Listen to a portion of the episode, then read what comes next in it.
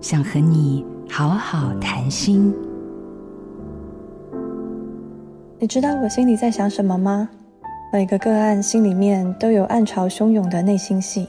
我曾经就用齿列矫正来比喻心理咨商，但其实每个人心里面的那些低潮，如果不去处理，是可以把它藏得很深很深的。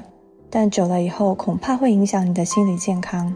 齿列矫正需要一段时间的固定回诊和调整，过程很不舒服。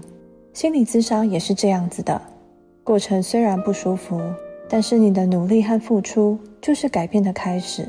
在咨商的过程当中，我看到了很多渴望被爱、渴望被了解的人，也带着他们慢慢看见自己的外在行为还有内在感受常常是相反的。很多人明明很想靠近别人，可是却把别人推得更远。当我们真心渴望更贴近所爱的人，也更贴近自己的时候，只要开始练习接纳自己。就会找到更多爱的力量。谁没有内心戏？正是心中起起伏伏的剧情，一起来了解情绪真正的来源。我是铁人心理师许英宁。做自己的主人，找回你的心。印心电子，真心祝福。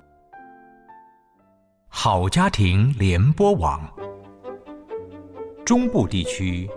古典音乐台，FM 九七点七；北部地区，Bravo FM 九一点三。